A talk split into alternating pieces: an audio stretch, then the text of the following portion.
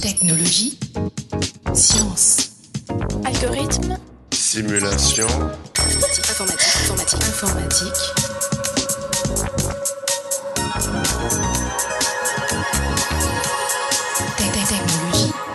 Chers auditeurs, bienvenue dans ce 68e épisode du podcast Interstice. Pour clore cette série d'entretiens autour de la COP21, nous recevons Marie-Alice Foujol, directrice adjointe de l'IPSL, l'Institut Pierre-Simon Laplace, en charge de l'informatique et du calcul intensif. Marie-Alice Foujol, bonjour. Bonjour. Avant de rentrer dans le vif du sujet, qu'attendiez-vous de la COP21 à votre échelle? Alors nous sommes aujourd'hui le 25 novembre hein, et j'en attends beaucoup, c'est-à-dire que j'attends un accord euh, international euh, qui euh, regroupe vraiment tous les pays et ce sera la première fois. Maintenant, c'est le résultat de longues négociations qui ont été entamées depuis longtemps et c'est un processus assez complexe entre les différents gouvernements. Et à titre de scientifique, j'ai euh, la sensation du travail bien fait, puisque nous avons euh, fait le diagnostic de ce changement climatique, nous en avons rendu compte au travers des différents rapports du GIEC, et on, a fait tout notre possible pour donner tous les éléments euh, qu'on a en notre possession. Donc ça s'est fait au travers des rapports du GIEC. Le dernier rapport, le cinquième rapport, a été publié pour ce qui nous concerne en, en 2013. Et euh, il y a même eu une conférence scientifique en juillet dernier où on a représenté l'état des connaissances scientifiques en s'orientant plus sur les solutions. Donc je crois qu'on a tiré toutes les sonnettes d'alarme euh, qu'on pouvait faire et vraiment maintenant j'attends un accord. Euh, Il faut réduire les émissions de gaz à effet de serre et il faut le faire au niveau de tous les pays et la COP 21 doit correspondre à un début de cette réduction et que tout le monde s'y mette et il y aura sans doute des rendez-vous à à reprendre dans cinq ans Aujourd'hui, vous êtes directrice adjointe de l'IPSL. Vous avez longtemps été responsable technique du pôle modélisation du climat de l'Institut. À quoi sert ce pôle? L'Institut Pierre-Simon Laplace est une fédération actuellement de neuf laboratoires qui travaillent dans les sciences de l'environnement et du climat. Et il y a des spécialistes de différents domaines du climat. Le pôle de modélisation du climat a été créé dès les débuts de, de l'IPSL, donc dans les années 90, et c'était une action euh, transversale pour construire ce modèle de climat en s'appuyant sur les expertises des différents laboratoires et mettre ensemble les, les experts de ces différents laboratoires permettait de construire ce modèle de climat Quelle est la différence entre un modèle climatique et un modèle météorologique?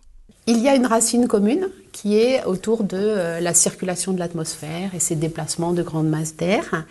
Euh, Pour la météorologie, ce qui est extrêmement important, c'est l'état initial. De quel état initial on part pour avoir une bonne prévision sur un jour, deux jours ou trois jours. Pour un modèle de climat, ce qui est très important, c'est d'avoir pris en compte tous les processus nécessaires qui ont une influence là-dessus, des processus à plus long terme. Il faut tenir compte de toutes les composantes du système climatique qui ont des temps de réaction plus lents. Il faut tenir compte des surfaces continentales, il faut tenir compte des océans, il faut tenir compte de la glace de mer, il faut tenir compte des calottes glaciaires, des, glaciers. Voilà, et c'est ça qu'on appelle un modèle climat. Et pour prendre une analogie euh, quotidienne, la météo vous indique comment vous devez vous habiller. Et euh, le climat vous indique comment vous devez construire votre maison. Est-ce que vous l'orientez au sud pour avoir plus de chaleur ou inversement, est-ce que vous vous protégez du soleil? Très bien. Là, on revient sur les modèles du climat. Comment ces modèles sont-ils créés? Alors ces modèles sont créés, ce sont des euh, programmes informatiques qui contiennent un grand nombre de lignes, donc plusieurs centaines de milliers de lignes, et ils ont été construits euh, petit à petit. Et euh, on leur a fait faire de plus en plus de calculs au fur et à mesure de l'évolution des calculateurs. Donc on a une, une histoire sur les 30 dernières années qui s'aligne avec les progrès des calculateurs sur la même période. Alors, on parle un peu du modèle climat de l'IPSL comme s'il s'agissait d'un modèle unique en son genre. Est-ce le cas? Alors j'ai essayé de vous décrire ce qu'était un modèle de climat. Et c'est vrai que ce n'est pas le seul outil à notre disposition. On travaille beaucoup sur des modèles à une dimension, où on représente une maille, un point, et on travaille sur l'ensemble de la colonne d'air euh, sur ce point. Et c'est là qu'on met au point les euh, paramétrisations des processus, un nuage euh, qui va pleuvoir, quand est-ce qu'il y a des les, les nuages deviennent de plus en plus gros, ce genre de choses. Donc on travaille sur différents modèles et la caractéristique du modèle climat de l'IPSL, c'est qu'il représente le savoir-faire d'un grand nombre de personnes avec des spécialités différentes. Certains sont experts pour tout ce qui concerne l'atmosphère, d'autres pour tout ce qui concerne l'océan, d'autres sont spécialistes de la chimie de l'atmosphère, d'autres sont spécialistes du climat du passé. Et après, quelle est la suite une fois qu'on a un modèle du climat qui tient la route, si on peut dire? Donc on pose des questions à ces modèles de climat, on les met en situation d'une certaine simulation. Par exemple, si euh, j'arrête aujourd'hui les émissions de gaz à effet de serre, comment le climat va réagir? On a vraiment un simulateur et on joue avec lui en lui posant des questions, en émettant des hypothèses, en regardant ce que donne euh, la simulation. Et toujours, on se confronte avec d'autres modèles. Aucun modèle ne détient la vérité et donc ce travail d'analyser les résultats se fait toujours sur plusieurs réalisations de simulation par un modèle ou même plusieurs modèles. Pour le rapport du GIEC qu'on a publié en 2013, on s'est appuyé sur la cinquième génération du modèle de l'IPSL et on, a mis en place euh, des simulations en suivant un protocole très précis qui avait été mis au point au niveau international. Et les simulations ont été réalisées entre 2009 et 2012. Et c'est les analyses de ces simulations, comme les analyses des simulations d'une trentaine de groupes de par le monde qui avaient suivi ce même protocole qui ont été analysés.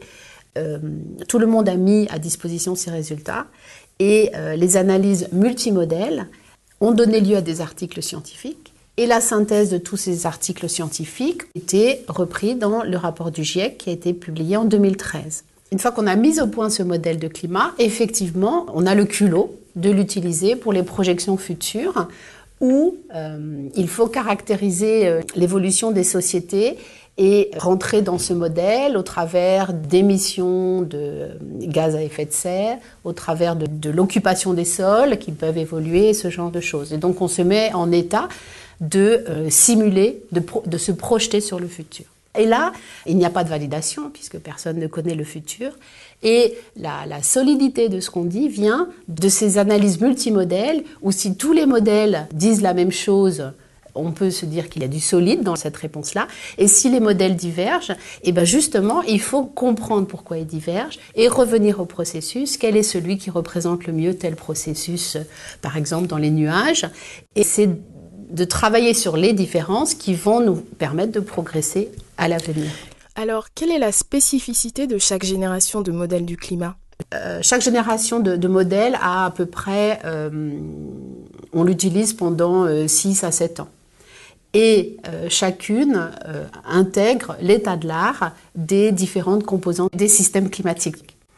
En le même temps, les ordinateurs ont progressé. Du coup, on a pu euh, affiner la taille des mailles sur lesquelles on travaille. On a pu ajouter des niveaux sur la verticale.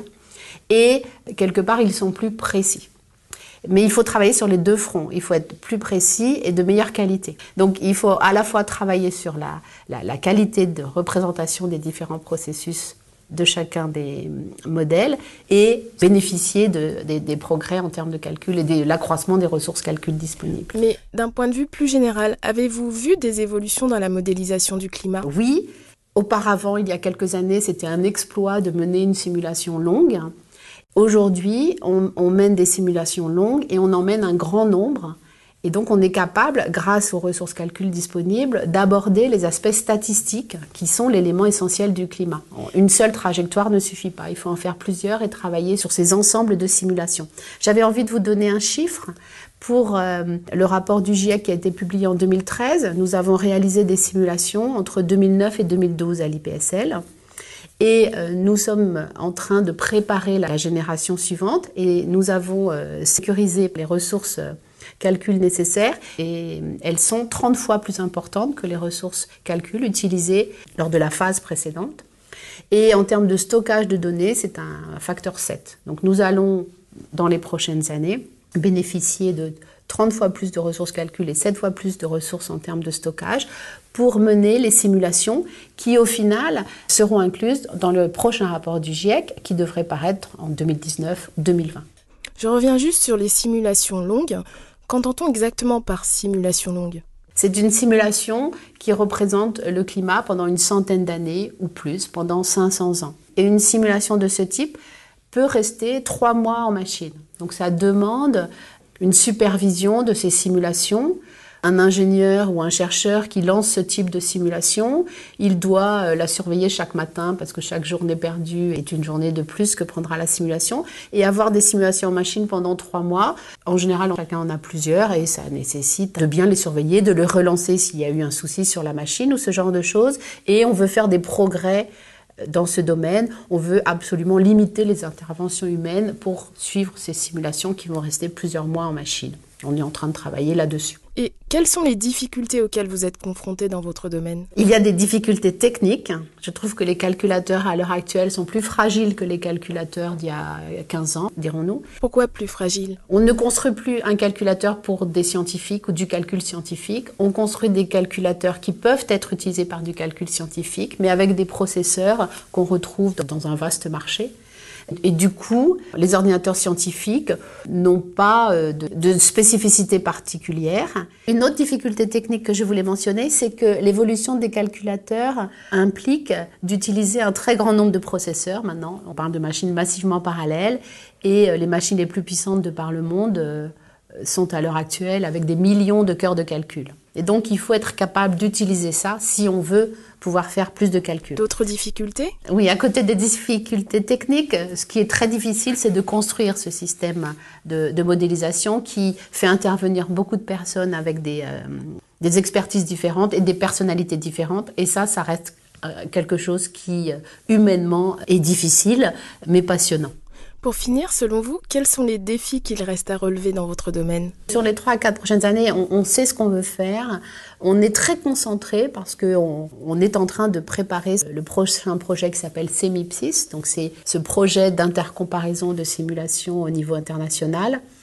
On travaille sur des questions scientifiques, on veut améliorer la compréhension des processus autour des nuages, en particulier sur euh, la zone équatoriale, on veut améliorer ce qui se passe pour tout ce qui est euh, neige, glacier. Enfin, on a des questions scientifiques sur lesquelles on veut progresser encore. On a notre plan de route pour les trois ou quatre prochaines années. Au-delà, j'ai beaucoup de mal à répondre. C'est déjà pas mal d'avoir une vision sur les 3-4 prochaines années. Marie-Alice Foujol, merci d'avoir accepté cet entretien. Chers auditeurs, à la prochaine et n'oubliez pas les sciences du numérique avec Interstice.